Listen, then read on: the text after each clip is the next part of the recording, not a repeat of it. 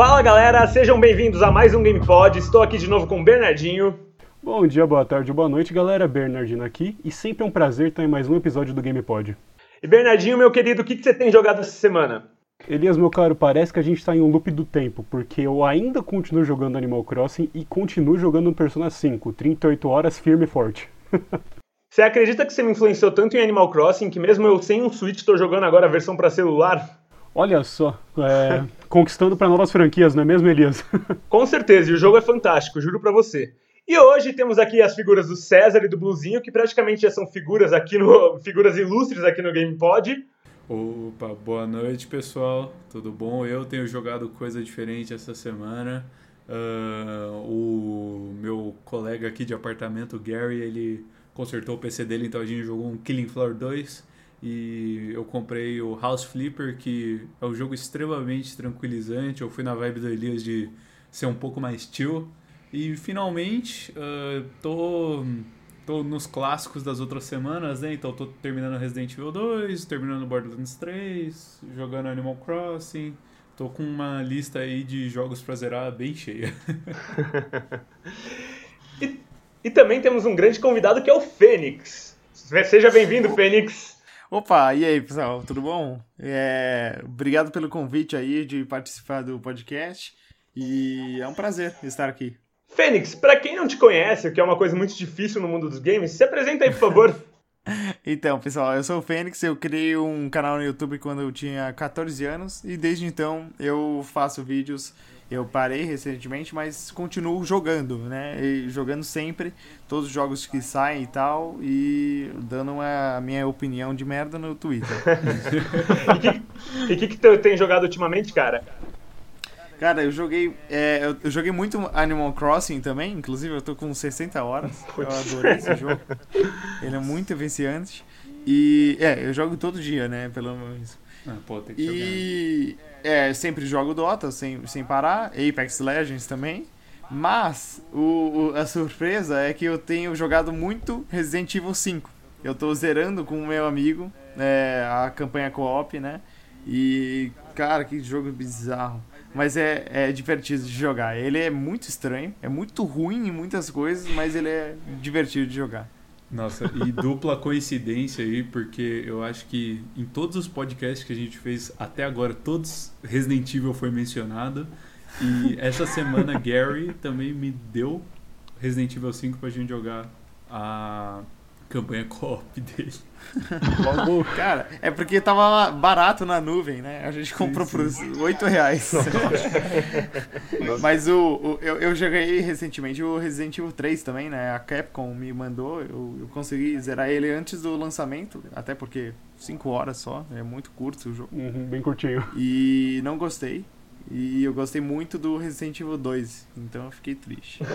Eu esperava muito mais. Pois é, depois que a gente viu Mr. X, a expectativa pro Nemesis estava muito nas nuvens, né? Muito, é, total. Ele é muito pior que o Mr. X do 2. Mas, o Elias, você tá esquecendo do Bluzinho, pô. Com certeza, meu amigo Bluzinho. O que você tem jogado essa semana, meu caro? Cara, já eu, eu fiquei continuando jogando o meu Stardew Valley, muito viciante também, enquanto uhum. não estou com Animal Crossing, infelizmente. E quem não tem cão caça um com gato, né? Exatamente, quem não tem cão caça com gato. Cara, eu queria fazer um comentário aqui. Claro, por Durante favor. a edição de todos os podcasts, eu acho que eu vou pegar e ficar fazendo pelo menos um contador de quantas vezes Resident Evil vai ser mencionado ainda. Pois é, em todo podcast ele é mencionado. Que daqui a pouco a gente vai ter então. até que mudar de nome para o, o GamePod do Resident Evil. e é que a franquia tá com tudo agora, né? Eles já anunciaram, né? não, não confirmaram, mas o Resident Evil 4 Remake e o Resident Evil 8 é rumor aí pro ano de 2022, eu acho. É, pois então... é, os rumores estão todos por aí e parece que o Resident Evil 8 vai ser muito na pegada do daquele 3.5 que nunca saiu. Uhum. Nossa, que é aquele baseado em terror, né? Esse mesmo. É. E galera, como vocês devem estar vendo, o podcast de hoje é baseado na Valve, em toda a história da carreira da Valve, como ela se construiu, como ela é como empresa. E o Fênix é uma figura que gosta muito dos jogos da Valve, e, tipo, ele é muito engajado com a empresa, é tipo uma das empresas favoritas dele. Fênix, o que é a Valve para você? O que a Valve simboliza pro Fênix, pra figura gamer do Fênix? Cara, eu tava pensando recentemente sobre isso e basicamente a Valve construiu o meu gosto por games, porque logo no comecinho, os primeiros jogos que eu jogava, claro, era o Play 1, é, eu até tive o, o 64, mas no PC eu jogava Age of Empires e eu comecei a jogar muito é, CS. No CS eu conheci, nos servers, amigos. Eu fiz amigos e com eles eu comecei a jogar Left 4 Dead e depois Portal. E aí a gente começou a conversar muito. Então a Valve sempre esteve presente em várias fases na minha vida. Eu lembro muito bem que quando foi lançar o Left 4 Dead 2, eu fiquei muito, muito ansioso e eu joguei muito no lançamento. O Portal 2, a Valve fez na Steam uma promoção que você comprava um pack de jogos indie, na época os primeiros jogos indies, né? Uns joguinhos bem ruins. E você, se a comunidade jogasse, teoricamente, o cooldown pro lançamento do Portal 2 descia. Então lançava antes Nossa. do que o esperado. Era muito louco isso, o Potato Sack. Eu lembro até que eles fizeram um programa na internet que você executava e eles ficavam abrindo jogos, fechando e abrindo outro, e você nem tinha que jogar, né? Só deixava aberto. e eu usei muito isso. Até hoje eu tenho, tipo, 10 horas de um jogo chamado The Ball, que eu nunca joguei, mas eu tenho 10 horas dele. mas a Valve marcou muito, cara. Eu, eu gosto muito da Valve. Eu, claro, o jogo que eu mais joguei na vida foi o Dota 2. Joguei 5.500 horas dele. É uma bagagenzinha aí, então, hein? É, bizarro. E o terceiro jogo que eu mais joguei foi o Left 4 Dead. E o quarto foi o, o Team Fortress. Então é, é Valve tá no meu coração desde sempre. E, mano, pelo que a gente tem conversado aí na última semana, você também foi visitar lá o local de trabalho dos caras, né? Uhum. Sim, é, eu, eu, como eu sou muito fã de Dota, eu acabei indo pro The International, o Mundial do Dota, em 2016, a primeira vez. E por coincidência, eu tava lá e eu conheci um brasileiro que trabalha na Valve, o Vidotto. Ele começou a trabalhar na Valve fazendo. É, ele é designer de itens pro Dota. E ele falou, cara, cola lá no, no escritório, eu faço um tour pra você. Eu falei, quê? claro, né? Nossa, eu pago você para fazer isso pra mim. Mas aí eu fui lá e ele fica pertinho de Seattle, é uma cidade um pouquinho, é, umas, uns 40 minutos de Seattle, o escritório deles. E é, é, é incrível, cara. É, o escritório deles é normal, né? Um escritório normal, mas o jeito que eles montaram a empresa e o jeito que eles trabalham é totalmente diferente de tudo que eu vi. Primeiro, eu acho que o ponto mais importante é como eles a Valve é, é, uma das únicas empresas de games que tem o capital fechado, não tem investidores e o capital deles é fechado, tanto que a gente não sabe o valor de mercado deles.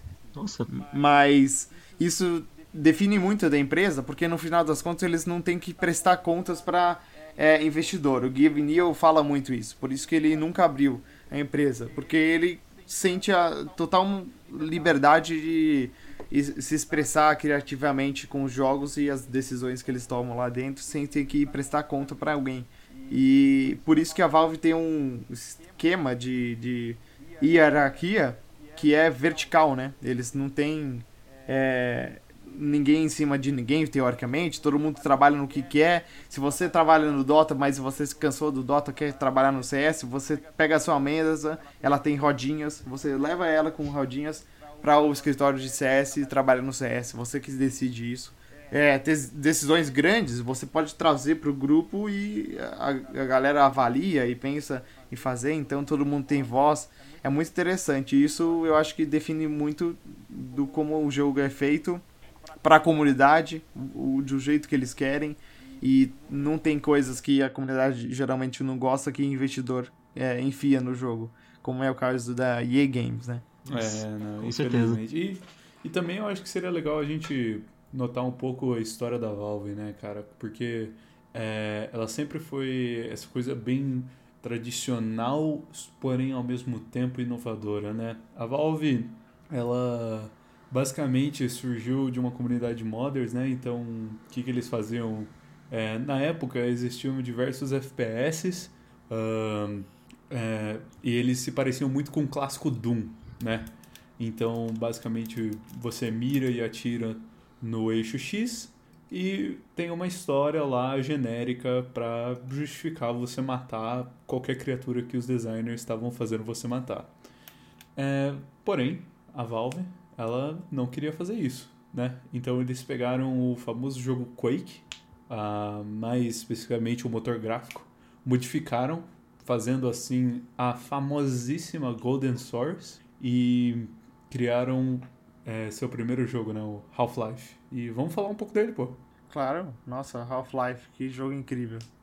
Lançou em 98, foi uma revolução pro mercado, né? Todo mundo. Uau! Criação de cenário, tudo diferente. E até hoje reverbera, né? Hum, é, sim. Pois é. Tem uma comunidade de modders ativos até hoje, né? E o irônico é que esse jogo é mais velho do que pelo menos umas três pessoas desse podcast. Com certeza. eu tinha um ano quando ele lançou, eu tinha um ano. Eu também. eu Nossa, não era nascido. Nem era nascido também. Eu, eu acho que tipo, eu, como mais novo desse podcast aqui, também tive uma experiência com Half-Life ainda. E pra ver como o jogo é temporal, cara. Exatamente como o Fênix, minha experiência também no computador começou com a Valve, cara. Principalmente com o CS Source, e eu fui descobrir que existia o Half-Life 2. Uhum. E aí, pô, se tem o 2, deve ter o 1. Então eu fui jogar o 1 primeiro e aí, cara, apaixonante, velho. Surfou, surfou muito no CS? Cara, nossa, velho. Pra cacete. Tem aquele mapa da piscina também. de zumbi também? Nossa, demais, demais. Nossa, mó doideira. eu acho, eu acho muito engraçado como é, essa, o Half-Life ele mudou a indústria de uma forma tão grande e tão rápida, porque é, ao invés de você não contar nenhuma história, que é o que acontecia, ou você ter caixa de textos, a Valve ela começou a revolucionar através do seu ambiente. Então, o próprio cenário é a forma que você conta a história. Bom, vamos passar rápido aqui pela história do, do Half-Life, que é basicamente você é um é, físico que trabalha nessa, nesse laboratório no Novo México chamado Black Mesa. Você é o Gordon Freeman, 27 anos, e você chega para mais um dia de trabalho, que é a infame cena do trem, que é basicamente assim. Normalmente, quando a gente tem jogos de ação, estamos acostumados a, pô, já começar atirando para todo lado, como todo bom Call of Duty a gente conhece, né? Mas o Half-Life ele faz isso diferente porque, é, se, eu, é, se eu tiver errado, me corrija, ele pega a jornada do herói e ele já te coloca na chamada. Ou seja, você começa no seu trem indo para o trabalho. Então, hum. é, basicamente você passa os primeiros 5 minutos, 10 minutos do jogo andando de trem dentro da, da Black Mesa, que é um laboratório gigante, e você vê as coisas que estão acontecendo, né? Então você vê pessoas fazendo experimentos, uh, pessoas trabalhando, conversando, coisas dando errado. Então é, é, é uma introdução muito peculiar. Uhum. E esses 10 é, minutos mostram que você muito... sai do trem, né? você ainda fica é, andando por aí, falando com as pessoas, ainda é história, não tem tiroteio. Demora muito para começar o tiroteio, né? Sim. Pois é. E esses 10 minutos mostram bastante a interatividade que o Gordon tem com o cenário, né? Com... Você pode explodir a caçarola do almoço de alguém, dá para pegar refrigerante das máquinas, né? Ativar os secadores de mão.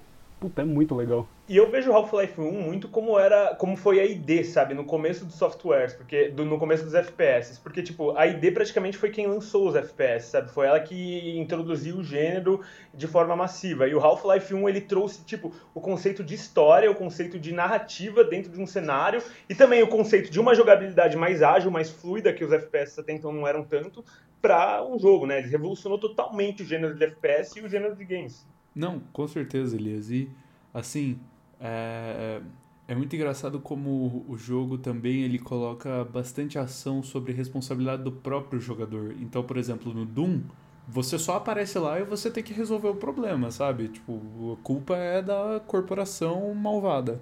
Mas no Half-Life, você que fez o experimento, você que empurrou o, o Shard no raio e causou toda aquela explosão. Então agora é sua responsabilidade resolver isso.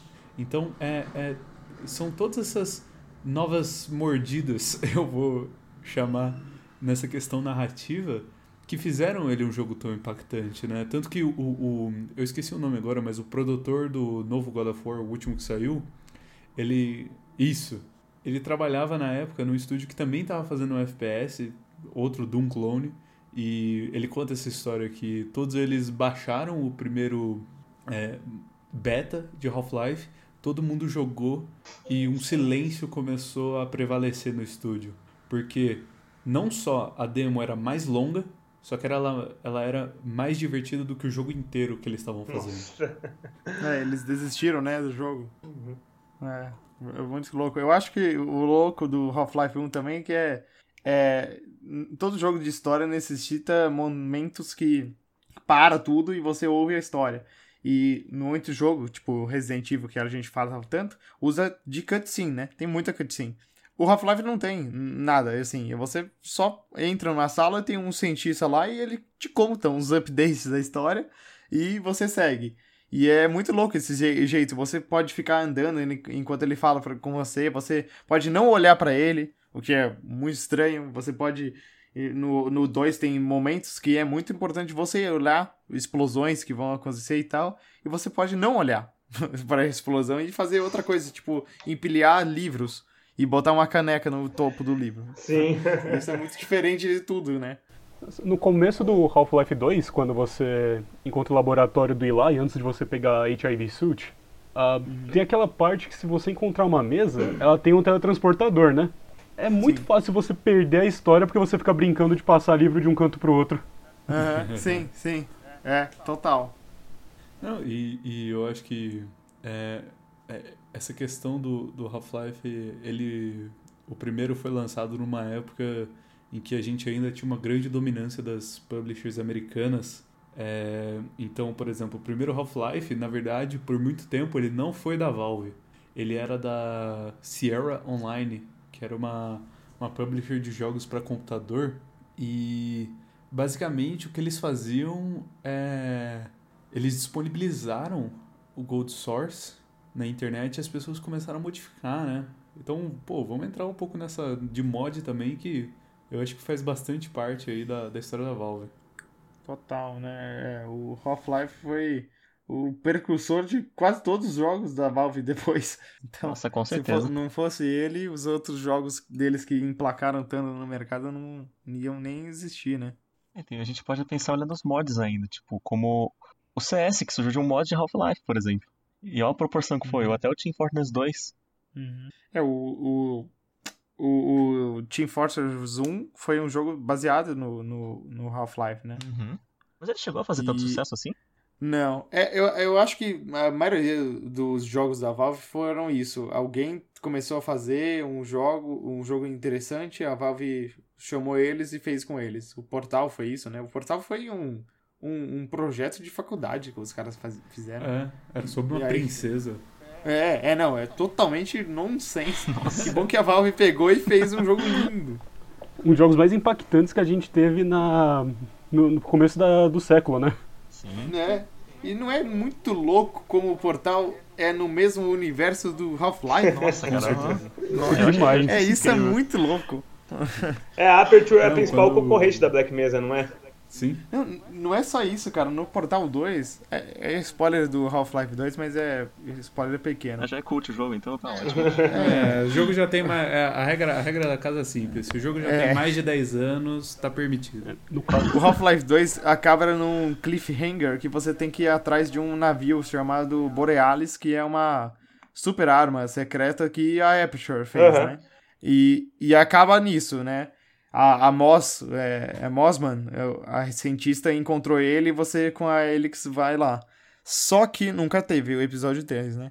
E o, o Portal 2 tem um momento muito escondido, assim, totalmente easter egg, que você entra numa entrada escondida e você vê um hangar gigante, onde cabe um navio e tá escrito numa boia, assim, Borealis. E era lá onde tinha o navio. E aí, a Gleidos era, é, é uma batata, né, nesse momento. ela fala com você, tipo.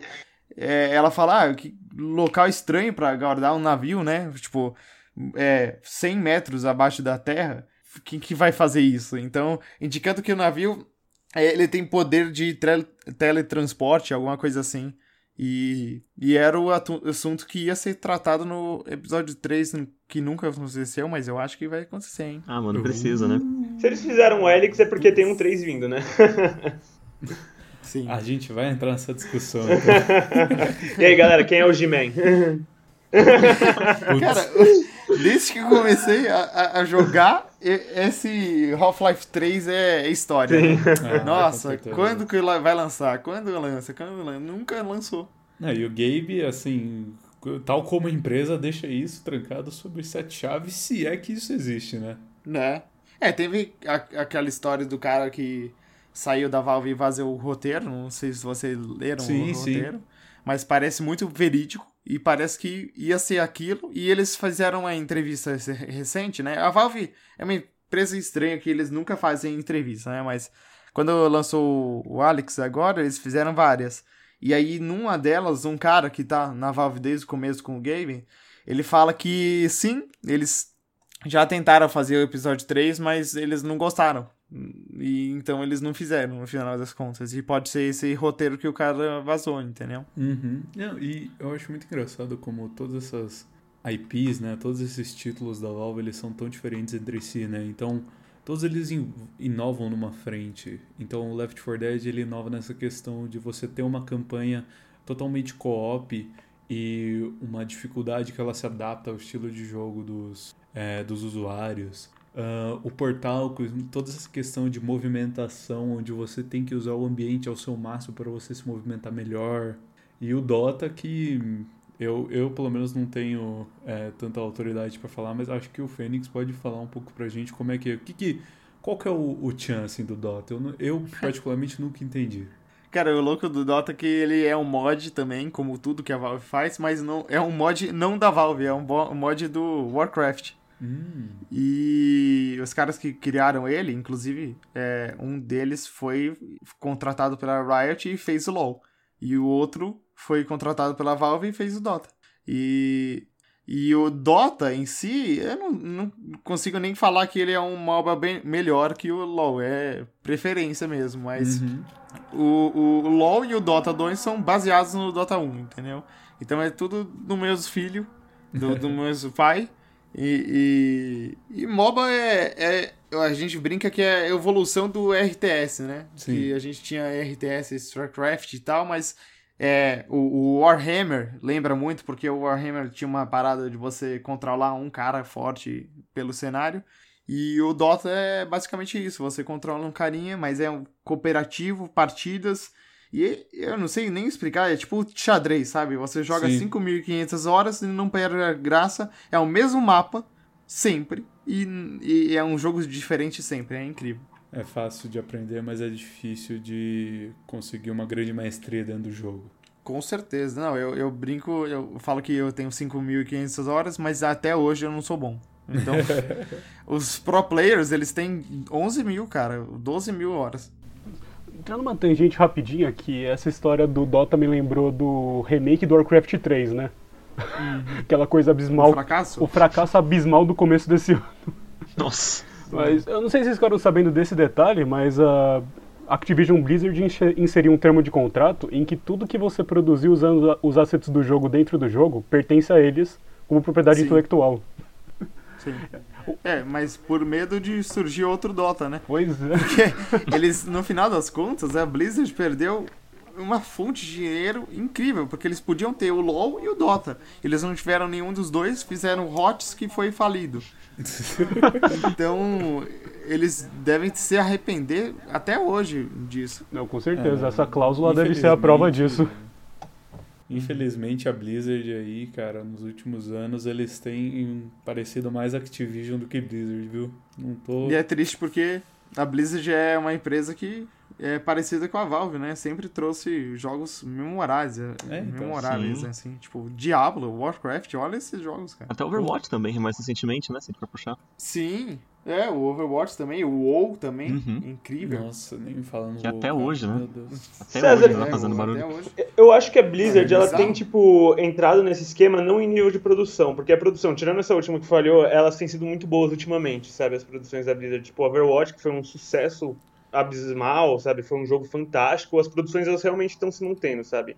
Porém, eu vejo que a questão da empresa, é sabe, que... em relação a microtransações, é, em relação tipo ao próprio WoW, que eles não deixaram os players mais cancelarem, não cancelarem mais suas assinaturas, eu acho que isso é o grande problema da Blizzard. Ela está valorizando muito mais o dinheiro do que a vontade dos fãs, sendo que é a vontade dos fãs que dá dinheiro para ela.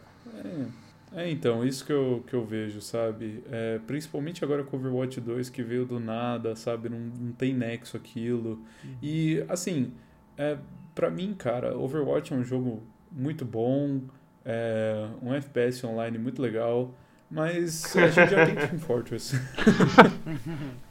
É, que segue muito forte desde o lançamento, né? Eu, uhum. eu vou sofrer hate, mas eu tenho que falar que eu sempre gostei mais de Team Fortress. Nossa. É, dois. É, assim, acho que chega até um pouco mais na questão de gostar, porque os dois jogos são muito parecidos, cara. Eu lembro muito. de ver o, o, o Overwatch pela primeira vez e, assim, esse negócio de levar o payload, esse negócio uhum. de colocar Nossa, coisa no chão e uhum. é, personagens ultra diferentes. Cara, o Torbjorn e o engenheiro é a mesma coisa, igualzinho. É, o mesmo personagem. Não tem nada Mas... diferente. Não, mas ele inova em algumas coisas. Ele, ele pega o negócio de MOBA, né? Que os caras têm skills, uhum. e aí bota isso. E isso é bem legal. Tipo, a Tracer é um personagem totalmente. É, é, é uma jogabilidade totalmente diferente que traz outro gameplay pro negócio. Não, com certeza. E assim, é, eles adicionam essa diferença, ela é muito mais intrínseca dentro do personagem do que no próprio Team Fortress, né? No Team Fortress você tem uma diferença não tanto em movimento, é muito mais em arma e movimento e ações, né?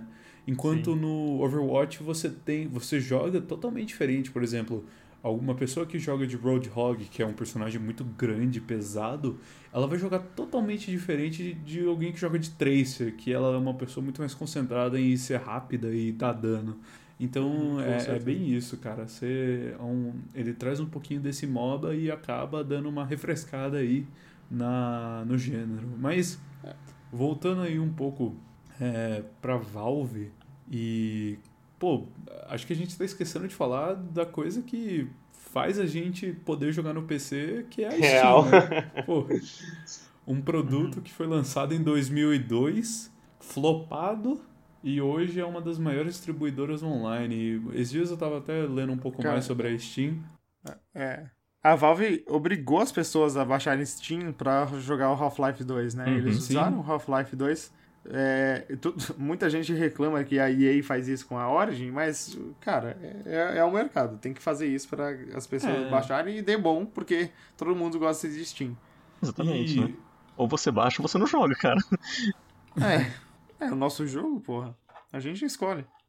É muito diferente da época é, quando a Steam lançou, porque antes, antes da Steam lançar, que aconteceu? Você comprava o, o jogo né, numa caixa, né, que ele chamava até de Big Box PC Games, que eram aquelas caixas gigantes com artes e manuais, e você instalava num CD. E na verdade a Steam ela foi criada para Valve poder distribuir patches para os jogos dela. Então, é, como você tinha que atualizar bastante, por exemplo, o CS na época, quando você lançava esses patches em sites, essas coisas, nem todo mundo saía atualizado e acabava dando uma, uma inconsistência. Então eles lançaram a Steam para todo mundo ter uma única plataforma para receber esses patches e todo mundo tá no mesmo nível. Uhum. É, e, e, é muito estranho que a Steam tomou uma, uma, uma proporção é estranha, porque a comunidade gosta muito da Steam. As pessoas que usam a Steam defendem a Steam, né? A gente vê agora a Epic sofrendo o maior hate da história. As pessoas não jogaram Borderlands. Eu tenho um amigo que é muito fã, muito fã da série Borderlands, e ele não jogou o 3 até sair na Steam. Foram tipo seis meses de espera. Nossa. E, e só porque ele basicamente gosta de Steam. Sim, a Epic tem muitas desvantagens. É, uma delas pode ser que o governo chinês rouba suas informações. mas, mesmo assim, eles têm jogos bons e vale a pena testar os jogos deles. Eu falo muito, sempre que eu vou em algum lugar, eu falo, cara, um dos jogos mais incríveis que eu joguei ano passado foi Outer Wilds e ele só tem na Epic até hoje. Ele vai lançar na Steam, inclusive. Mas ele só tem a Epic e ele é muito incrível.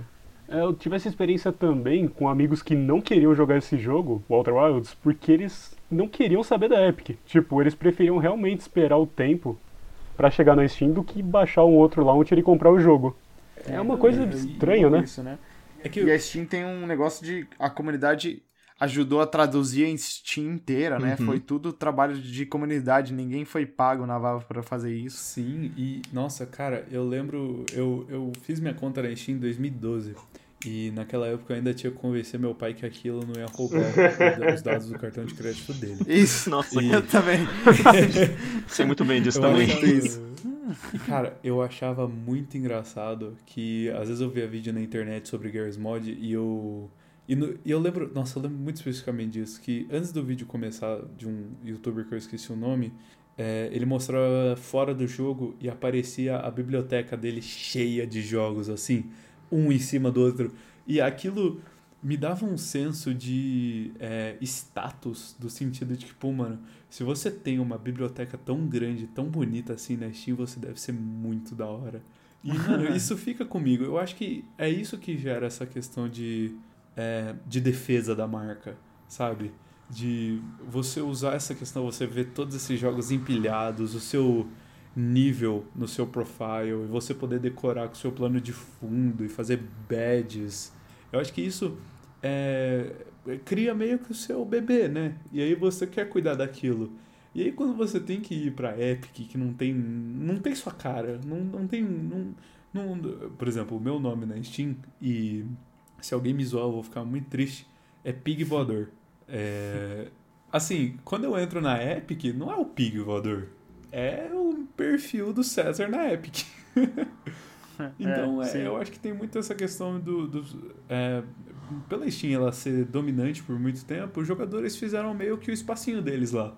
E é meio difícil sair, né?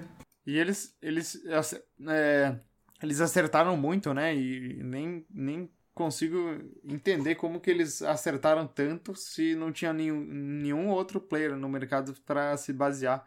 Eles construíram tudo aquilo, toda a comunidade, tudo. Com certeza. Eles eh, conseguiram acertar em cheio. O, o negócio de críticas de jogos que a Steam tem é um exemplo do que deve ser todas as lojas hoje em dia. Todo mundo tem que ter isso. A Epic não tem isso. E isso é muito ruim na Epic. Que você abre um jogo lá e você fala: Ó, oh, legal. Será que é bom? Não sei, nunca saberei até comprar, mas na Steam não. Você abre o jogo e está lá muito negativo. Eu falei, ah, não vou comprar nunca esse jogo. Esse aí não.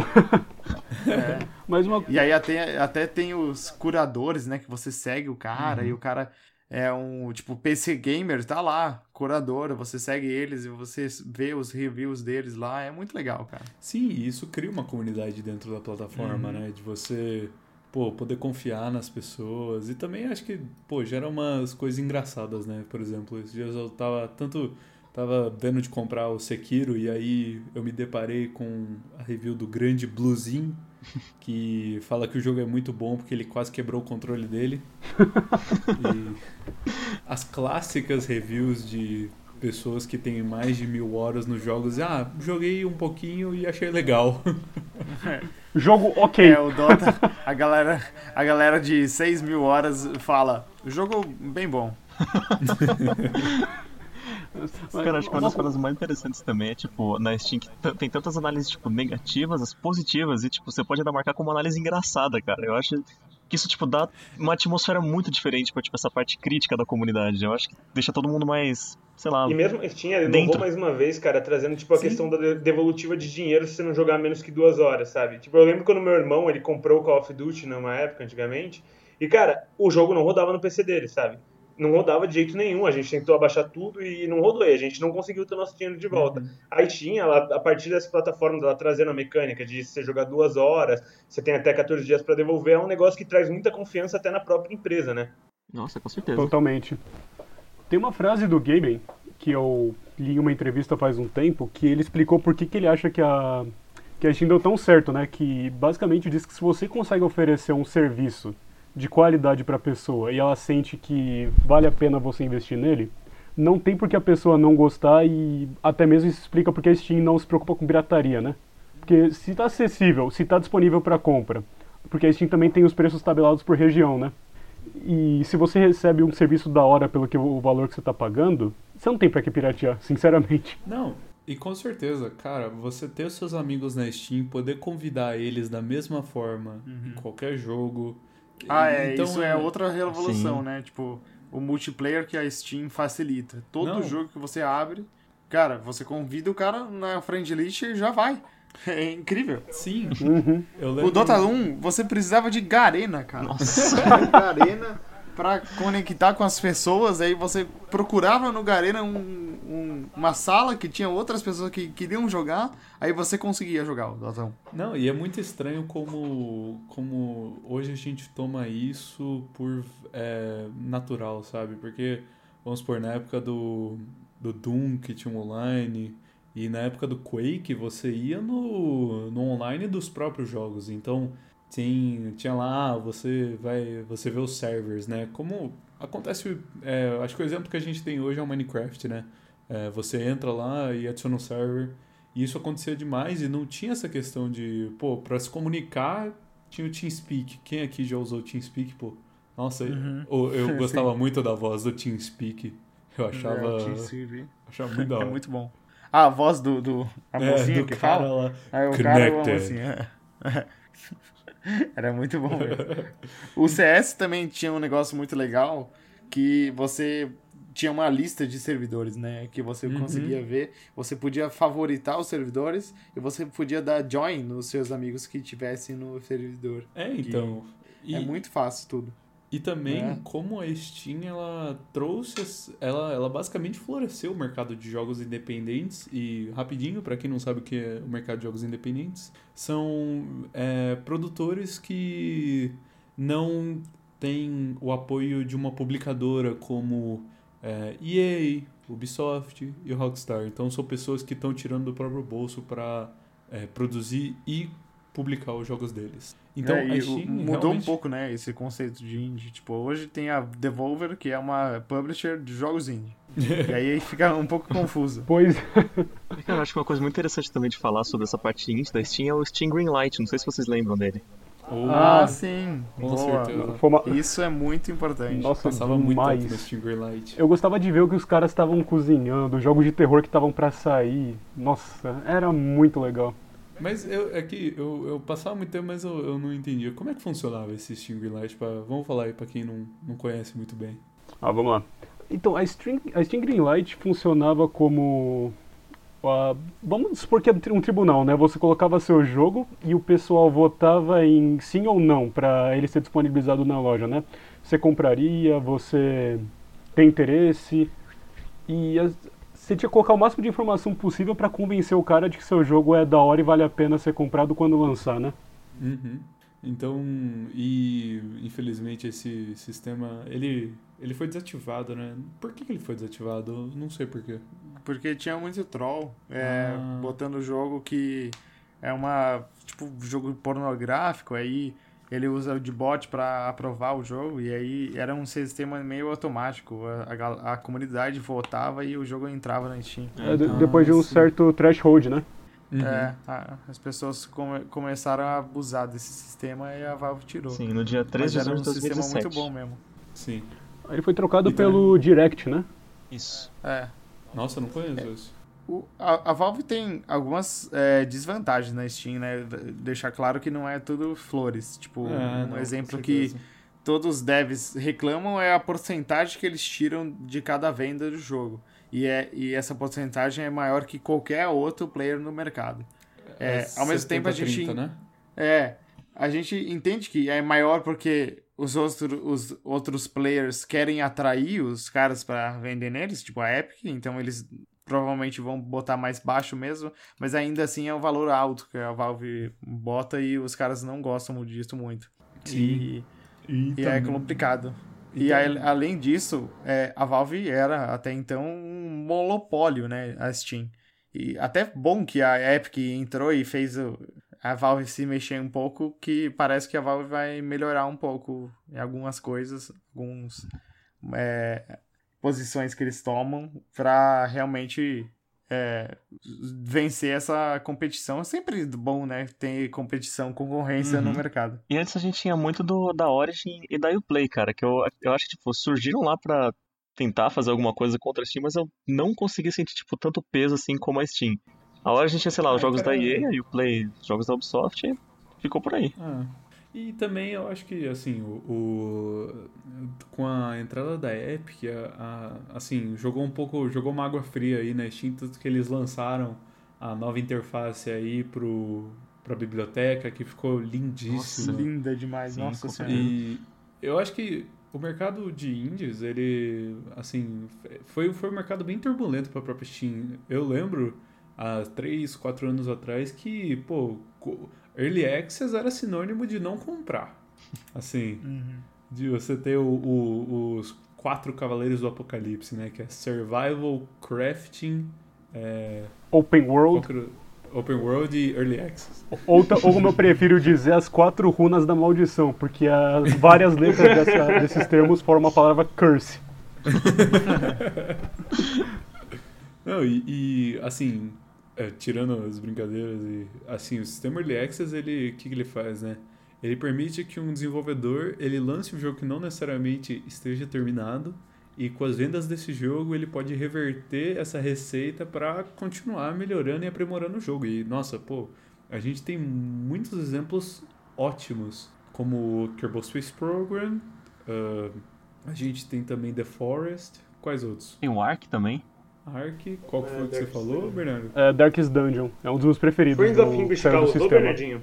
Ah, entendi. Não, esse aí lançou direto. Daisy, A gente nossa, também teve o que grande flopou. DayZ, né? Ficou, se eu não me engano, Ah, oito anos em beta, né? Ah, bom, a Cara. gente também tem caso ruim, né? É, Tem o The Long Dark, que é um jogo Nossa, muito genial, bom que cara. Ele ficou muito tempo em early e agora ele, ele virou um outro jogo e agora ele lança capítulos e Tem um jogo virou, chamado tipo, um Super Life né? RPG, É muito, que é um jogo bom fantástico, mesmo. cara. Que ele é tipo um The Sims misturado com Animal Crossing, que ele também ficou em early e agora ele foi lançado. É um jogo incrível. Mas sa- sabe um jogo que começou assim? É o próprio Minecraft. Ele começou totalmente early access. O cara Nossa. vendendo, você botava na conta do PayPal dele. É, do Note. Eu, eu, eu lembro, eu comprei assim. E foi em euro que eu paguei. esse. Cara, esse foi muito difícil de convencer a minha mãe que não iam clonar o cartão Nossa, dela. Porque... eu sei bem dessa, cara. Minha mãe ela não confiava, porque tipo, tinha que colocar o cartão pra internacional e aí ela tinha que comprar em euro, assim, o jogo todo estranho, quadradão, assim, mano. Que porra é essa, filho? Aí, filhão, certeza que é isso mesmo? Não, e, e estranho como as coisas eram muito pequenas, assim, não tinha essa. Não tinha uma reverberação tão mundial como tem hoje, né? Então, assim, você vê pessoas. Eu vejo pessoas hoje que eu nunca imaginaria que teriam Steam como a Steam. E eu acho, eu acho muito legal isso, a gente poder estar expandi- expandindo essa comunidade, ter mais pessoas aí com a gente. Isso muito bom. É, Total. E a Steam tem outra coisa muito boa que são as promoções, Nossa. né? Os sales que eles Summer fazem. Sale, ó. Lord Gaben. É. Clássico. Meu clássico dinheiro, meu rim, Bernardinho, ele suga meu rim toda vez. Pelo processador. Ah, mas vamos, vamos admitir uma coisa, pô. Vamos lá, você tem um pé. Vamos, vamos pegar o, o, o jogo aí, eu acabei de comprar o, o Metro Exodus. Pô, pra você comprar esse jogo pra um PS4 ou um Xbone, você ia ter que pagar, sei lá, uns 250 reais aí pra pegar a mídia física. E a Steam me permite pegar por 150 reais. Os jogos são bem mais baratos, pô. Ah, Cara, eu comprei um pack da 2K, eu acho que foi 150 reais. Todos os jogos da Nossa. 2K. E tipo assim, vem é, NBA 2K, eu nunca vou jogar, foda-se. É, 150 reais é o preço de um jogo, eu tô pagando 50. Sim? Nossa senhora, é- é- sempre valia muito a pena. E, e eu não vejo outra. é, outro alguém no mercado que faz essas promoções assim. Agora a Steam também. é, eles fazem minigames, né? Nas promoções que você Aham. joga com a comunidade. Isso é muito legal. Eles inventaram isso também. É, é a, gamifica, a clássica gamificação, né? Eu, É, de tudo. Eu trabalho e pesquiso isso e é, é bem isso, né? Você dá reforço positivo, tanto toda essa questão de personalização do seu perfil, das Do suas perfil, é, badges, O eles level. ajudam o, o jogador a, a sentir que ele tem um espaço próprio e isso incentiva ele a permanecer na plataforma. Cara, a coisa mais foda do meu perfil da Steam é a minha badge de 11 anos. Nossa. De, Nossa. 11 anos de, de serviço. Então, esse é o ponto, cara. Tipo, é, basicamente é, é esse negócio. Você tem orgulho disso e, mano, é, é isso que, que te motiva a continuar, né? Pô, pra conseguir a badge de 15 anos, de 20 anos. É, uhum. eu, eu, quase, eu quase esqueci de falar, mas outra coisa que a Steam surgiu que foi revolucionário foi o mercado da comunidade. Sim, nossa, nossa com certeza. Skin CS, vamos, vamos entrar, vamos entrar. Team Fortress, principalmente, cara, né? Já teve. Sim, começou com o TF, né? Tudo. Uhum, os hatches. Mercado de é. chapéu, né? É, o, o, teve até máfia russa entrando no negócio nossa. vendendo item. Sim. E aí a Valve teve que regular o mercado um pouco pra máfia russa não é uma loucura, cara. É, pra quem não conhece, o mercado interno da Steam é basicamente assim: você tem alguns jogos online da Valve, como Counter-Strike, Team Fortress e Dota, onde você pode ganhar itens virtuais dentro do jogo e é, esses itens podem ser vendidos por um, dinheiro real, então reais, dólares, para outros jogadores. Então, por exemplo, se eu tenho uma skin, né, que é uma pintura para minha arma no CS, uh, dependendo da raridade dela, pode valer 100, 200 reais até a, pô, infinito, 2 mil, 3 mil reais, né? Cara, e... eu tenho um item no Dota que é 4 mil reais. Nossa. O preço então, dele cara, e, e, é um item virtual, você não pode tocar. Isso que é estranho, né? Uhum. É. E aí, quem cota o preço é a comunidade. Os caras vão botando lá o preço. Aí tá mil reais, um cara, um cara botou 500, fudeu. Tem que descer para 500, porque agora é 500, entendeu? Uhum, então, é, é, você, você cria um mercado totalmente regido pelos jogadores, né? E outra, a Valve tira, eu acho que é 10% de toda a venda. Sim. No mercado. Por isso tinham tantos sites então paralelos eles... de troca, né? A gente viu isso daí muito Sim. com o CS, né? Tinha aquele CS Go Skins, é, e, e tem outra desvantagem, né? Você ganha dinheiro na Steam, não dinheiro real. É, não tem como tirar o dinheiro então, de lá. Não... É. O dinheiro na Steam é muito valioso porque tem um milhão de jogo para você comprar, mas é, você poderia, tipo, eu poderia pegar esses 4 mil reais e botar num banco, entendeu? Sim. Num investimento. Melhor. Você ia falar alguma coisa, Bernardo? Não, você ia comentar que o mercado de facas do CS é um negócio muito da hora. Eu, eu, não sou um jogador ávido, mas eu gosto de acompanhar o que acontece lá porque, cara, é muito legal. O que, que você tem observado de interessante ultimamente? Oi? Desculpa. O que, que você tem observado de interessante ultimamente? Não, ultimamente nada, mas na época em que o CS. É, na, quer dizer, não teve época, né? Lá em 2016 eu lembro que aquelas facas neon valiam um dinheiro absurdo. É. Eu tenho uma faca aqui no meu inventário que é de tipo 1.300, cara. Tipo, uma faca virtual é mais cara do que uma faca de verdade. E. E como você conseguiu essa Isso nem sempre esteve no CS, né? Surgiu acho que em 2013 2014, né? So, so... Mano, uma coisa muito interessante do CS é. Muito interessante não. São as loot boxes, né? Que, tipo, você ganha uma caixa, tipo, no final de uma partida que vale, sei lá, 30 centavos. E uhum. aí, tipo, você pode gastar 9 reais e abrir a caixa. E aí eu consegui, tipo, numa dessas assim, resolvi tentar abrir uma caixa e consegui tirar uma faca de 1300. Nossa! Mas quantas caixas eu tinha? Essa foi minha quarta, cara. Nossa. Olha só. Então dei muita sorte mesmo. Bluzinho, vá para cassinos. Você vai dar muito certo em cassinos, cara. Nossa, que, que... Calma lá, o Bluzinho não fez 21 ainda, né? Falando em cassinos, comprei simulador de roleta e o jogo é incrível, está me divertindo muito. E Elias, cuidado com os agiotas. Olha, eu acho, eu acho que a gente já está chegando no ponto do podcast que o negócio está ficando meio dark. É, então. Pera, vamos mudar uma, uma coisa mais leve e também muito legal que a gente tem que mencionar da Steam. A oficina, o workshop da Steam é um negócio sensacional. Ah, é, maravilhoso. Com certeza. Meu Deus, nem me fala, cara. O que basicamente disponibilizou o modding às grandes massas e que melhor exemplo para isso do que Gary's Mod, né? Nossa, Nossa. com certeza. Totalmente mod. E mesmo o melhor jogo de criação de cidades de hoje, que é o Cities Skylines, praticamente todos os mods é tudo liberado por lá. Tipo, qualquer jogador de Cities Skylines conhece a oficina da Steam, sabe? Porque é Sim. impossível você jogar Cities Skylines sem a oficina, sabe? Fica muito mais divertido, o seu jogo fica muito mais rico com ela. Uhum. E, assim, é, vamos lá explicação para quem não sabe. A oficina do Steam ela funciona basicamente dessa forma. Você tem um jogo e esse jogo pode escolher ou não se adapta à oficina. E basicamente o que acontece é que jo- os jogadores podem fazer modificações para esses jogos e publicar.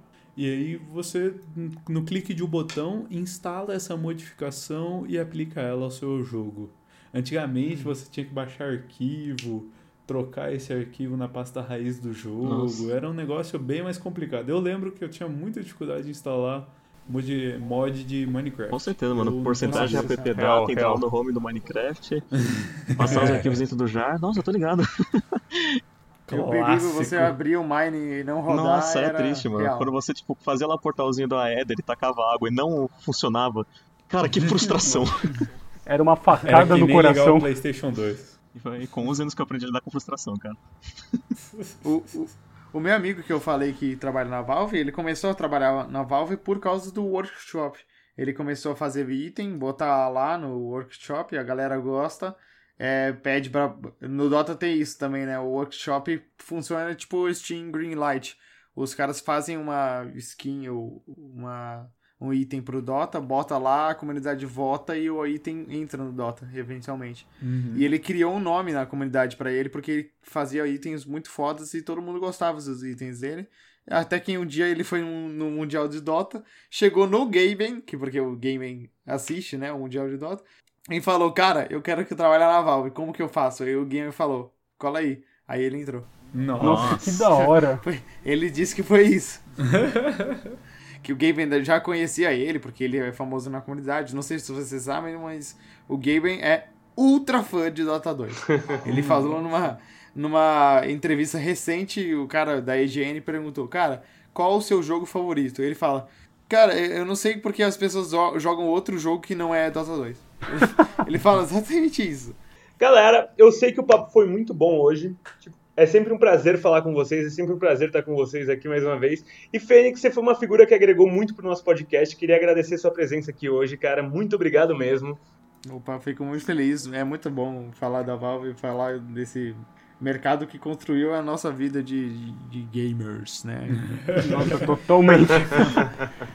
Então fico muito feliz, é um prazer, obrigado. E galera, gostaram do Fênix? Segue ele no Twitter. Qual é seu Twitter, Fênix? É Fênix BR, Fênix em inglês, né? Phoenix, p- com P-H-O-E-N-I-X BR.